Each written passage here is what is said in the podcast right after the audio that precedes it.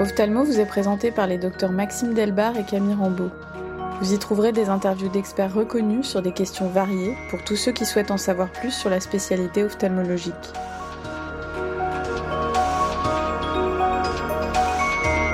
Primitivement empirique et confiné aux professions en contact avec les animaux comme les pasteurs, les bergers et les métayers, les soins aux animaux concernent d'abord le bétail et restent longtemps rudimentaires jusqu'à la domestication du cheval. Le prestige de cet animal et l'importance de ses fonctions civiles et militaires permettent le développement de l'hippologie et de l'hippiatrie. La première école vétérinaire au monde fut créée à Lyon en 1761 par un écuyer, Claude Bourgelat. La création de l'école vétérinaire de Lyon allait marquer une étape fondamentale la prise en considération des animaux de rente et l'établissement d'un métier fondé sur une démarche scientifique appliquée à toutes les espèces. En Europe, la création de cet enseignement vétérinaire constitue l'acte de naissance de la profession. Il essaime rapidement à partir de la France et prouve lentement son utilité dans une Europe dont les conflits incessants consomment quantité de chevaux et favorisent le développement des épizooties. Très tôt séparée de la médecine humaine, la médecine vétérinaire a développé une recherche active et parfois en avance sur celle-ci. Depuis le milieu du XXe siècle, elle bénéficie des avancées réalisées en médecine humaine et permet de proposer aux propriétaires d'animaux de rente et d'animaux de compagnie des techniques comparables à celles qui sont mises au service des patients humains. Nous sommes très heureux d'accueillir dans cet épisode le docteur Bertrand Michaud, qui est ophtalmo-vétérinaire. Docteur Michaud travaille à la clinique vétérinaire Animavet à Saint-Génie-Pouilly, dans l'Inde. Bonjour Bertrand. Bonsoir. Déjà, je suis enchanté en fait. Merci de, m'accueillir en fait dans, le, dans votre podcast Ophtalmo. C'est un, grand plaisir et un honneur de représenter l'ophtalmologie vétérinaire auprès des, des confrères ophtalmologues euh, humains. Alors, une question que je me pose, c'est comment est-ce que vous réalisez votre cursus d'ophtalmologie vétérinaire? Alors, à savoir, avant d'être ophtalmologue vétérinaire, on est vétérinaire. Donc, euh, une fois qu'on a passé le bac, on rentre dans une classe préparatoire, le plus souvent pour la plupart. Maintenant, il y a des filières annexes. On fait 5 ans d'école vétérinaire une fois qu'on a le diplôme de vétérinaire généraliste, on peut décider d'exercer après la thèse d'exercice, ou sinon de poursuivre le cursus de deux manières en fait, soit en réalisant un internat, puis un résidanat en ophtalmologie. On a ce qu'on appelle en, médecine vétérinaire des collèges européens euh, ou collèges internationaux, comme le collège américain par exemple d'ophtalmologie, qui au bout de trois ans en fait vont vous donner un diplôme de dit de diplôme de spécialiste. Ça c'est la voie qui désormais est la plus classique. Lorsque moi je suis sorti d'école, euh, il y avait une vétérinaire en France qui était diplômée de ce collège européen, qui exerçait à la Maison Alfort, à l'école vétérinaire de Maison Alfort. Aujourd'hui, en France, des diplômés du collège européen, il y en a plus d'une dizaine, entre 10 et 15 qui sont, présents, qui exercent. Et ils ont vraiment, en fait, euh, c'est vraiment comme le système en, médecine humaine. Donc ça, c'est quelque chose d'assez classique. Moi, j'ai pas eu cette chance. Je suis parti sur une filière commune. Je suis parti travailler. J'ai d'abord exercé auprès de grands animaux, grâce à mon père qui m'a motivé, un autre vétérinaire qui malheureusement n'est plus de ce monde, m'ont donné vraiment euh, cet intérêt pour l'ophtalmologie. Et j'ai décidé de me former vraiment de manière parallèle, à savoir les seuls diplômes dont on dispose en médecine vétérinaire aujourd'hui en complémentaire, une fois qu'on est vétérinaire généraliste. Il y a deux diplômes le certificat d'études supérieures vétérinaires et le diplôme euh, d'ophtalmologie. Donc les deux sont présentés dans deux écoles, l'école de Toulouse pour le premier et l'école de Maison Alfort pour le deuxième. Ce sont des cycles courts, c'est quatre semaines de formation, des formations pratiques qui vont durer à peu près euh, tout le long du cursus et une évaluation qui va permettre d'avoir un diplôme, non pas de spécialiste, mais d'avoir ce bagage supplémentaire. Après, il appartient à chaque praticien de, de se former de manière complémentaire auprès de confrères comme moi j'ai fait, en faisant des diplômes universitaires et des formations. Donc j'ai eu l'occasion de faire trois diplômes universitaires en, médecine humaine et euh, à nombreuses reprises des écoles, donc suivre l'école de chirurgie du fer à moulin, euh, en l'occurrence à l'époque, pour me former à la chirurgie endoculaire. Et on a beaucoup d'expériences qui sont des expériences pratiques, qui sont des partages de connaissances. Donc j'ai passé beaucoup de temps en fait dans des universités nord-américaines, chez des confrères spécialistes euh, qui m'ont formé au fur et à mesure, tant à me je dirais, à travailler dans, le, dans cette discipline qu'est l'ophtalmologie vétérinaire et qui aujourd'hui occupe toutes mes journées depuis dix ans. Donc je suis praticien exclusif en ophtalmologie, mais j'ai pas le droit de dire que je suis spécialiste pour l'instant. Mais à terme, je souhaite passer un diplôme d'équivalence, qui est un diplôme de validation des acquis d'expérience qui permet d'obtenir ce titre de spécialiste. Combien y a-t-il d'ophtalmo-vétérinaires en France et quels sont les animaux que vous traitez? En France, on compte 17 millions de chiens et de chats médicalisés, euh, sans compter en fait d'autres animaux comme les nouveaux animaux de compagnie, donc euh, les animaux de petit format, les lapins, les furets, etc. mais aussi toute une variété d'animaux qui sont essentiellement herbivores, donc les vaches, les chevaux et d'autres espèces sauvages. Au niveau français, on a 20 000 vétérinaires euh, généralistes, enfin 20 000 vétérinaires qui exercent en France. C'est à peu près dix fois moins que ce qu'on a de ce qu'on compte de médecins euh, en France. Et l'ophtalmologie, euh, c'est un domaine ultra spécifique qu'on choisit d'exercer à peu près une centaine d'ophtalmos en France. Et sur cette centaine d'ophtalmos, à peu près la moitié vont réaliser des, chirurgies plus poussées comme les chirurgies de cataracte, des chirurgies poussées sur les, greffes de cornée et, et, choses comme ça. À savoir que suivant les espèces que l'on va soigner, on va se spécialiser dans ces sous-domaines. 95% des vétérinaires ophtalmos en France soignent exclusivement les chiens, les chats, donc les animaux de ville essentiellement. Et 5% des vétérinaires ophtalmos font, ont une activité aussi équine, le plus souvent. Donc, euh, ils vont aller voir des, des chevaux lors de concours ou suite à des blessures, etc. Et bien souvent, en fait, c'est vraiment une, discipline très particulière. Euh, au niveau français, il y a à peu près 4 euh, à 5 vétérinaires ophtalmos qui ne font quasiment que ça. Donc, c'est vraiment une discipline à part dans l'ophtalmologie. Et j'imagine que les, les, animaux que vous êtes amenés à traiter sont des animaux adressés par d'autres vétérinaires? Alors bien souvent, effectivement, c'est une question très pertinente. Euh, on a un système comme en humaine avec des médecins, en fait des vétérinaires généralistes qui sont en première ligne, qui vont détecter les pathologies de base, les conjonctivites, les ulcères cornéens superficiels, les choses qui peuvent être à même de traiter avec les, galéniques dont on dispose en médecine vétérinaire. Et bien souvent, lorsqu'ils vont soit avoir des pathologies qu'ils ne connaissent pas, ou des pathologies qu'ils n'arrivent pas à identifier par défaut de matériel, d'instruments ou de connaissances, ils vont adresser justement ces cas au vétérinaire souvent le plus proche euh, de chez eux, afin que le propriétaire puisse euh, bénéficier du meilleur avis euh, technique.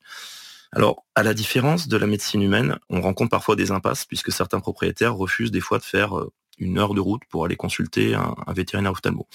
Donc c'est quelque chose qu'on rencontre de temps en temps, mais c'est une pratique qui, est de moins en moins fréquente puisqu'on a des propriétaires qui sont de plus en plus attachés à leurs animaux et qui sont prêts à faire n'importe quoi pour eux, euh, quel qu'en soit le, coût, puisqu'il faut en parler. On n'a pas de sécurité sociale, nous, chez nous. Donc euh, souvent, les gens sont obligés d'assumer en fait les frais générés par les, troubles oculaires et autres troubles, hein, bien sûr. Il n'y a, pas que des ophtalmos. Vous avez des orthopédistes, vous avez des oncologues, vous avez des dermatologues. Euh, dans, toutes les directions, vous avez des spécificités et spécialités. Est-ce que vous pouvez nous expliquer brièvement les différences anatomiques entre l'œil humain et celui des animaux à la différence de l'œil humain, dans le règne animal, il y a une grande variété de, formats, de dispositions et euh, d'aspects d'œil. Puisqu'en fait, on va aller d'un œil de moustique qui fait quelques quelques microns euh, jusqu'à l'œil du calmar géant qui peut atteindre la taille d'un ballon de basket. Euh, la particularité dans le règne animal, c'est qu'il y a une adaptation en fait au milieu dans lequel va, vivre l'animal, et du coup, ça a conduit à des variations anatomiques et morphologiques des, des yeux au cours du développement des espèces. Globalement, la structure est la même entre un œil humain et un œil animal. On va retrouver les différentes structures de cornée, chambre antérieure, iris, cristallin, vitré, rétine. L'innervation et la musculature sont relativement proches, mais il existe quelques variations qui vont être essentiellement sur la forme. L'œil, euh, animal est, beaucoup moins rond que l'œil humain, il est beaucoup plus écrasé, avec aussi des particularités par rapport à la présence d'une membrane nictitante, qui est l'équivalent d'une troisième paupière, avec une glande qui est au sein de cette, cette membrane qui va produire près d'un tiers des larmes sur la plupart des espèces euh, qu'on va être amené à soigner. D'autre part, le cristallin, lui, va être plus gros que chez l'homme. Il va être moins élastique, car les animaux ont peu d'intérêt à faire de l'accommodation, euh, puisque la vision de près les intéresse relativement peu dans leur déplacement. C'est surtout une vision à distance. La rétine, elle, elle va être propre à chaque espèce. Vous avez des espèces, en fait, qui vont essentiellement présenter ce qu'on appelle un tapis rétinien. C'est un tissu qui va se trouver sous l'épithélium pigmentaire rétinien, qui va euh, faire cette réflexion. Vous voyez quand vous croisez, par exemple, un, animal sauvage dans les phares de votre voiture, qui va générer en fait un reflet jaunâtre en fait dans, ses, dans son dans son fond d'œil. Ce rôle, en fait, c'est vraiment un rôle d'amplificateur de lumière puisqu'à la différence de l'œil humain, les espèces euh, domestiques qu'on soigne et les espèces sauvages qu'on peut croiser ont des, vraiment en fait une capacité visuelle nocturne beaucoup plus adaptée à celle de l'humain. Dernier point, c'est que chez l'animal, on ne note pas de présence de macula ou de fovea. Chez l'animal, on va parler d'aria centralis, c'est un peu plus à l'examen de la rétine, on va vraiment euh, pas visualiser ces éléments. C'est plus un espace virtuel qui est délimité par l'absence de vascularisation au niveau, souvent fait supérotemporal au nerf optique. ça, c'est quelque chose d'assez classique. Quel est le rôle de la membrane nictitante chez les animaux?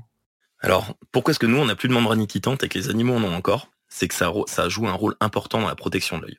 En fait, cette membrane quittante, non seulement elle va protéger l'œil en cas d'agression, les animaux par rapport à nous ont un muscle qui est le muscle rétracteur de l'œil, du bulbe, qui va être sous innervation orthosympathique. Donc en cas de stress, panique ou quoi que ce soit, l'œil recule dans son orbite et la membrane niquitante est déployée pour protéger de traumatismes, de griffures et choses et d'autres.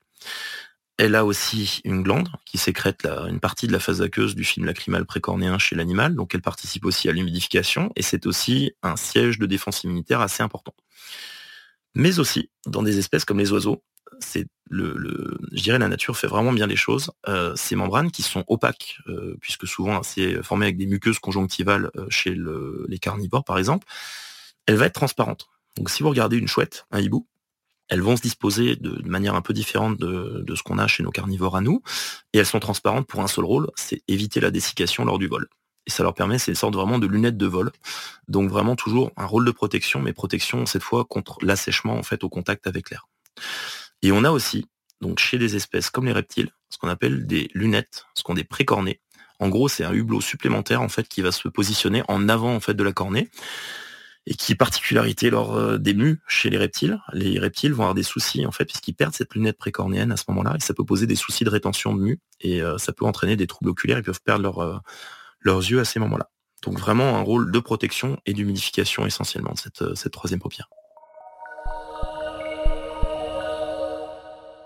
Est-ce que vous arrivez à estimer l'acuité visuelle euh, des animaux?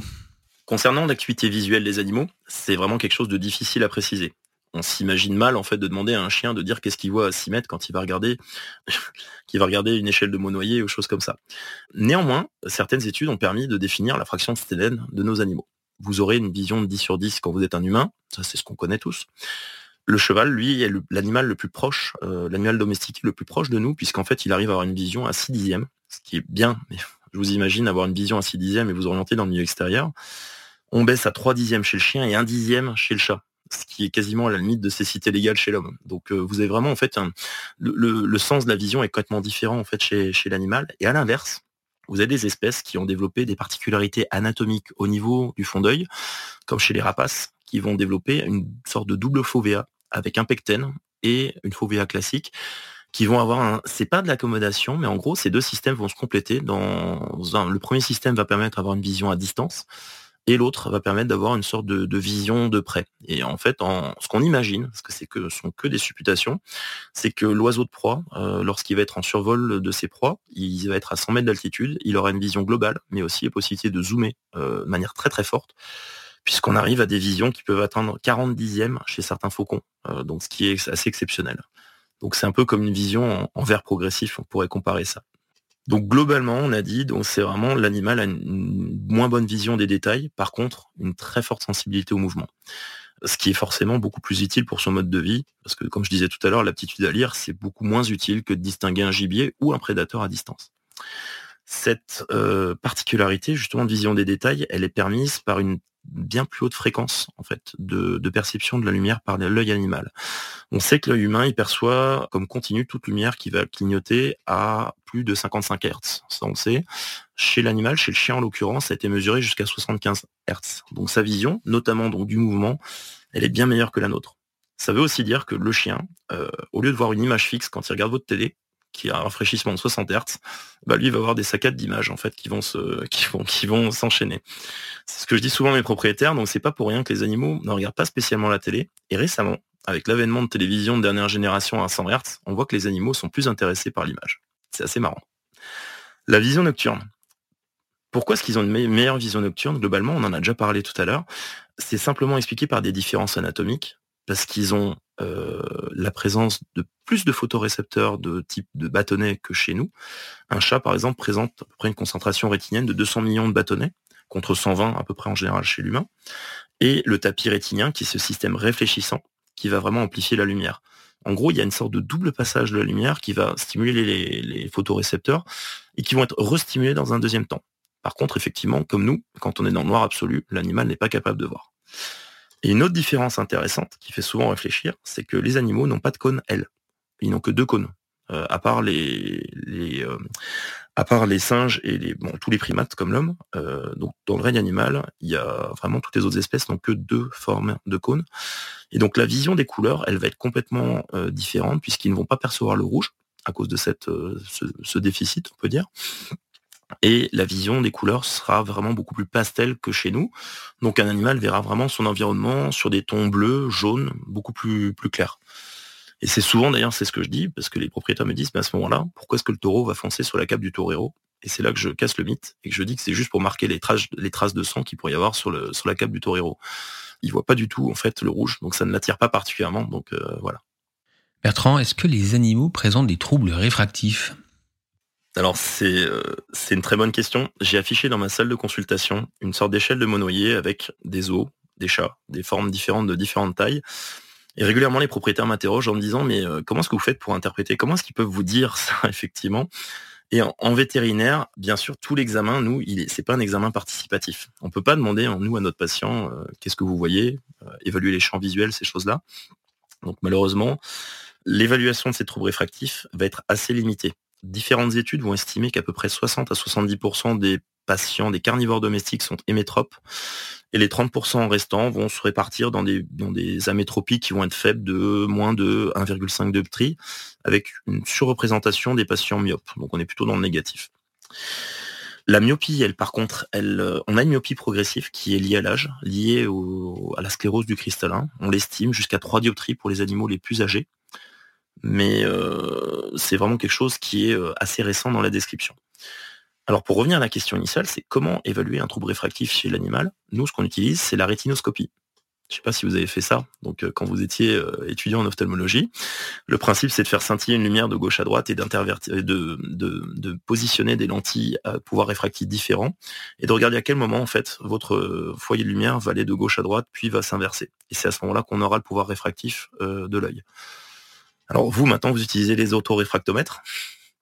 Malheureusement, pour faire comprendre à un chien ou un chat d'aller se mettre dans la machine, c'est plus compliqué. Mais il existe des systèmes portatifs qui peuvent évaluer cela. Après, la principale limitation à l'utilisation en médecine vétérinaire, c'est l'absence, ou du moins, ça se développe, mais c'est la, complexité de, de, compenser justement ces, défauts réfractifs. Vous imaginez que le, chat du voisin aura du mal de garder ses lunettes toute la journée sur les yeux, et encore moins de positionner des lentilles et les changer euh, quand il va se coucher le soir.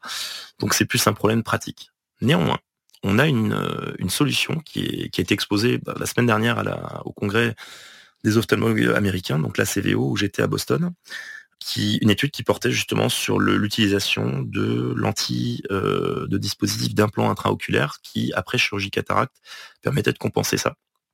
Donc, euh, du coup, l'intérêt d'avoir une meilleure vision pour l'animal, parce qu'effectivement, si on a un patient qui est myope de, moins de dioptrie et qu'on va le surcorriger, malheureusement, ça va être euh, délicat pour lui. Si on lui impose en fait une, un implant d'émétrope, euh, il gardera une vision qui sera extraordinaire. Mais c'est avant tout des, problèmes de budget, de développement auprès des fabricants d'implants, puisque ça concerne vraiment une minorité des, patients actuels. Et c'est une problématique qui est assez peu représentée, mais qui peut représenter pour moi un intérêt dans le développement de la, chirurgie endoculaire chez, chez nos patients. quelles sont les principales différences entre la vision d'un homme et celle d'un animal? Je crois savoir notamment que les animaux euh, n'accommodent pas ou très peu. Comme je disais tout à l'heure, effectivement, c'est euh, la pierre angulaire de, l'animal. Finalement, euh, l'animal voit ce dont il a besoin de voir. Très clairement, lire le journal, il va pas en faire grand-chose. Par contre, un, bovin qui va voir un, prédateur approcher à 100 mètres, il sera très intéressant d'avoir une perception fine du mouvement à une distance importante. Donc vraiment, effectivement, l'accommodation, c'est le cadet des soucis de nos animaux. La réfraction, euh, on pourra peut-être en reparler un peu plus tout à l'heure.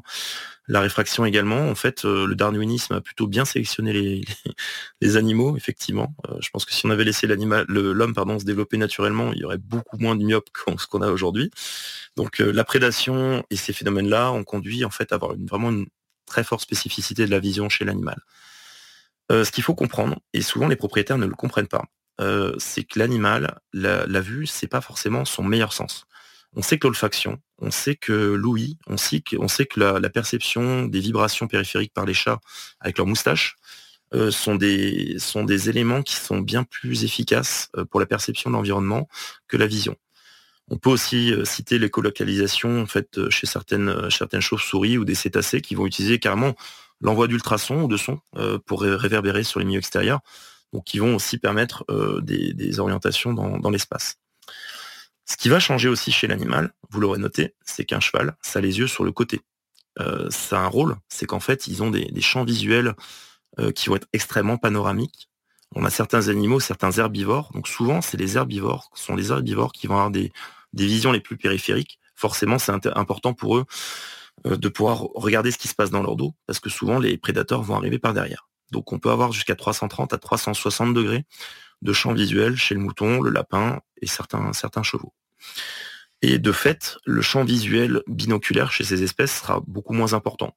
Il ne leur servira pas à grand chose en fait dans la vie. À la différence de ça, chez les prédateurs, on va retrouver une vision binoculaire qui est bien meilleure, avec des champs visuels binoculaires bien plus étendus, puisque eux, leur vocation, c'est d'aller chercher la proie. Donc vraiment très simple. Donc tout ce qui est chien, chat, furet, vous avez vraiment une position antérieure des yeux, comme chez l'humain en fait. Hein. donc ce rôle de prédateur ou super prédateur.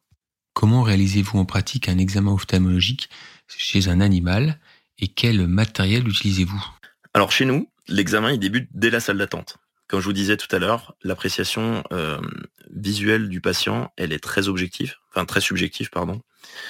Donc le fait de, regarder l'animal se déplacer dans un, dans un milieu qui est inconnu, alors par contre on parle que des chiens, c'est rare que les chats se baladent tout seuls dans une clinique vétérinaire, ça permet d'apprécier sa capacité à se déplacer dans ce milieu qui va être inconnu, ou éventuellement on peut positionner le chat en liberté dans une salle de consultation pour déjà avoir une appréciation, savoir s'il distingue en fait les différents reliefs dans une salle de consultation, voire laisser l'animal divaguer en milieu extérieur comme avec les chevaux pour voir s'ils ont des troubles d'appréciation du milieu extérieur. Donc ça c'est vraiment l'évaluation de la vision, c'est un des premiers examens qu'on va faire sans même prévenir le propriétaire, puisque souvent le propriétaire va pouvoir influencer son animal, par exemple le guider avec sa laisse, etc.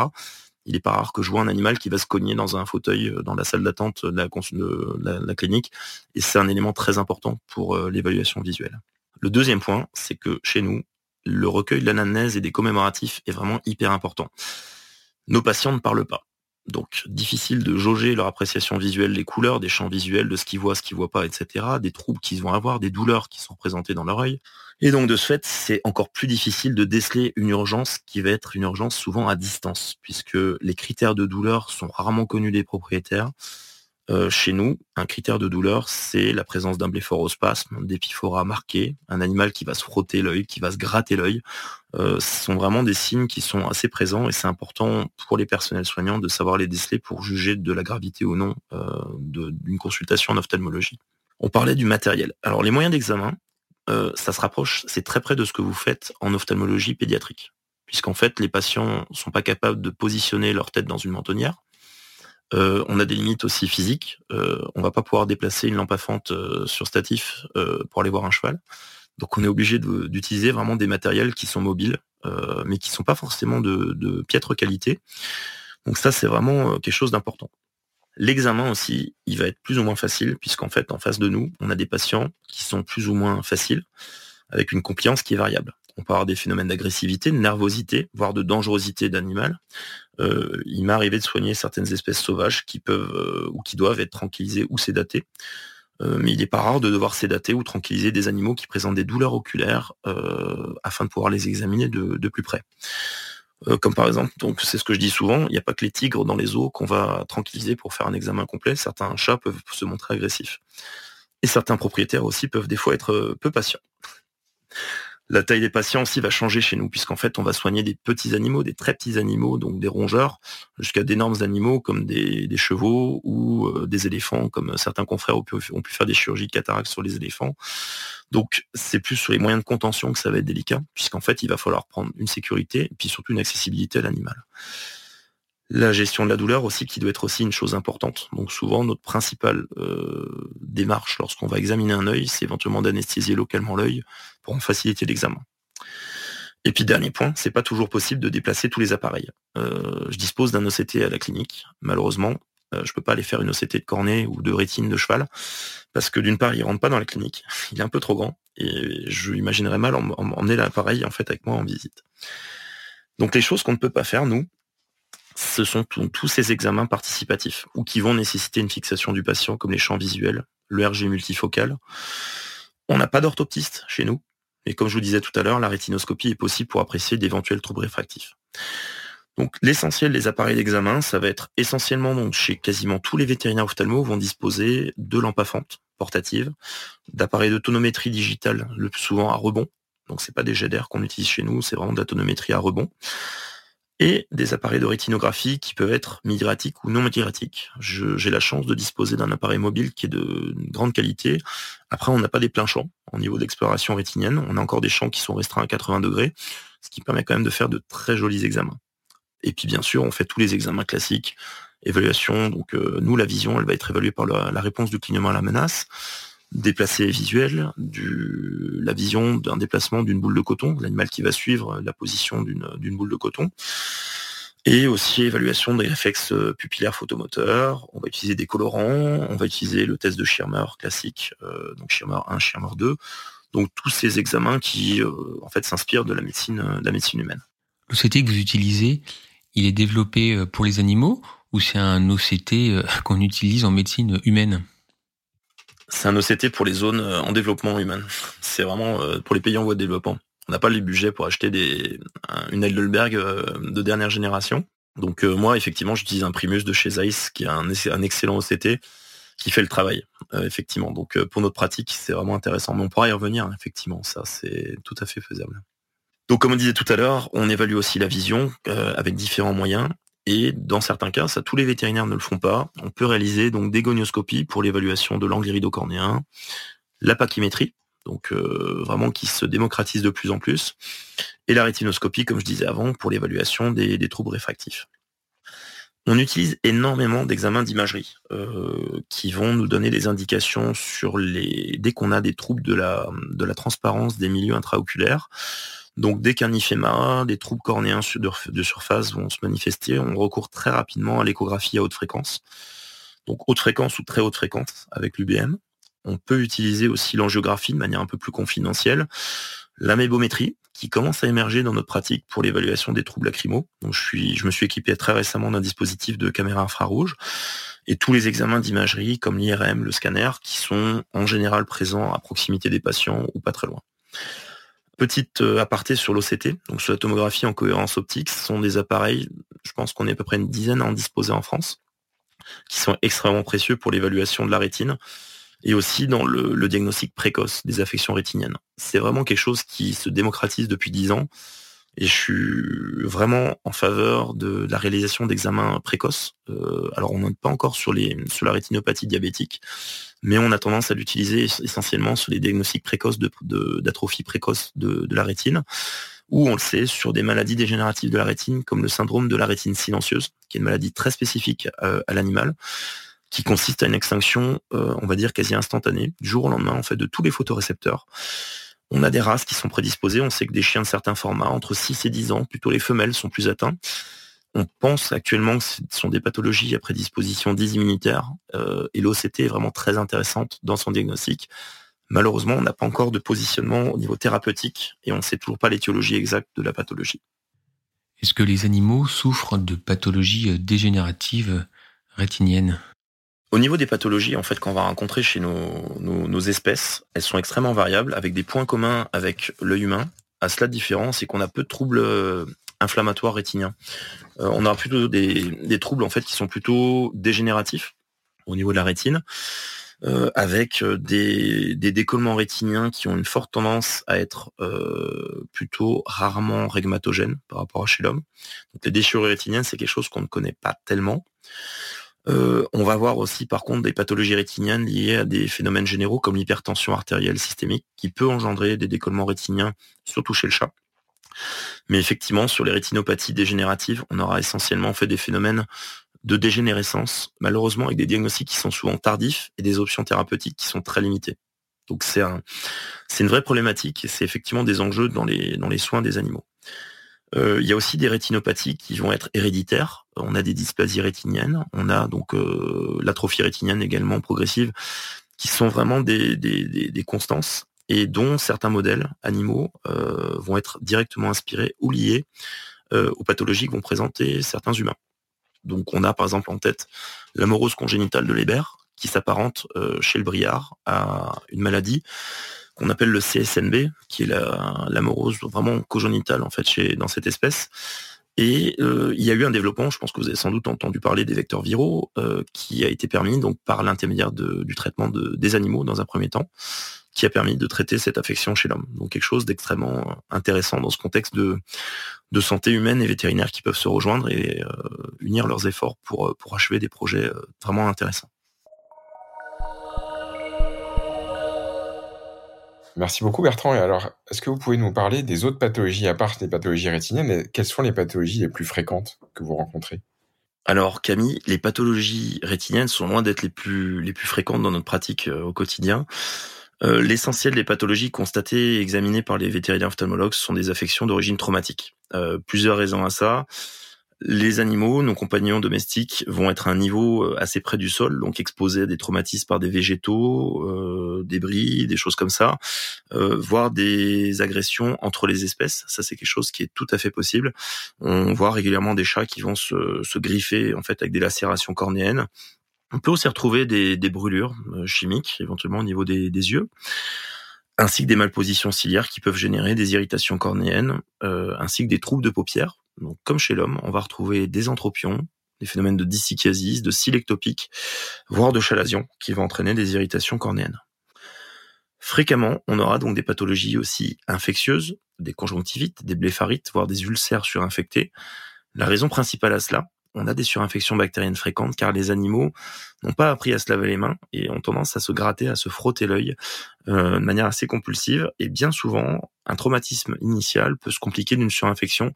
Et chez nous, en vétérinaire, c'est notre principal ennemi puisque ça va conditionner des ulcères à collagénase qui vont avoir euh, des tendances à évoluer vers des perforations euh, cornéennes en très peu de temps. On aura aussi des affections virales, fongiques, plus rarement, et parasitaires dans certains cas, comme la leishmaniose, qui est un parasite qui est transmis euh, par, un, par un insecte piqueur.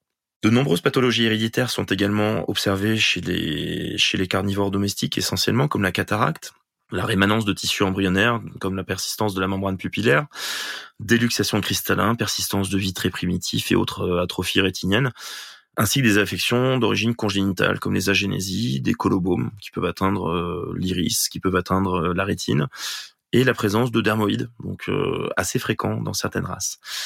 Globalement, euh, il y a à peu près une soixantaine de vétérinaires experts en, France qui ont été formés et qui ont validé un examen, qui sont accrédités, autorisés à réaliser des dépistages euh, de maladies héréditaires dans certaines races, pas dans toutes les races. Le but du jeu étant de diminuer la prévalence de ces pathologies euh, dans le dans les races et éviter en fait leur reproduction, euh, limiter la reproduction de ces troubles et éviter à des propriétaires qui vont adopter des animaux d'avoir des mauvaises surprises avec des animaux qui peuvent avoir un risque de cécité ou d'avoir des pathologies lourdes qui vont nécessiter des soins à vie. Chez l'animal, on a aussi beaucoup de troubles immunitaires qui vont être surtout centrés sur la cornée, on retrouve particulièrement la kératoconjonctivite sèche ainsi que les kératites superficielles chroniques, spécifiques relativement aux chiens.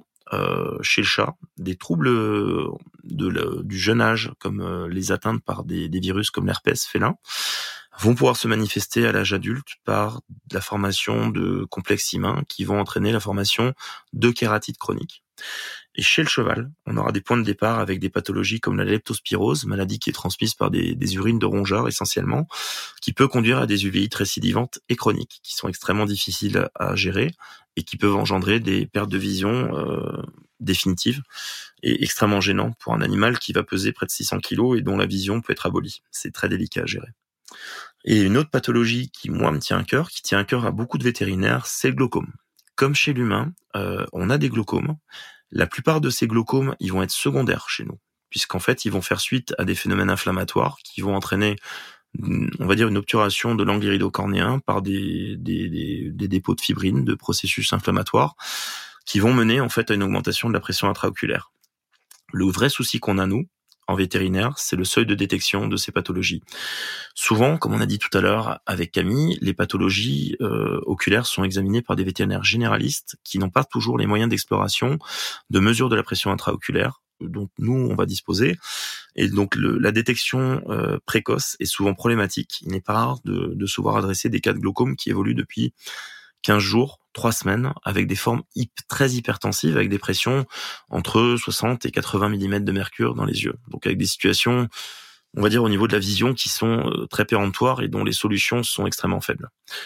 Il existe, dans moins de 30% des cas, des glaucomes qui sont dits primaires chez nous, donc des glaucomes qui sont liés à des malformations, souvent de l'angle iridocornéen, des dysplasies euh, du ligament pectiné, essentiellement, avec des races prédisposées, qui vont présenter vraiment des, ce problème de manière euh, prépondérante, donc vraiment de manière plus importante.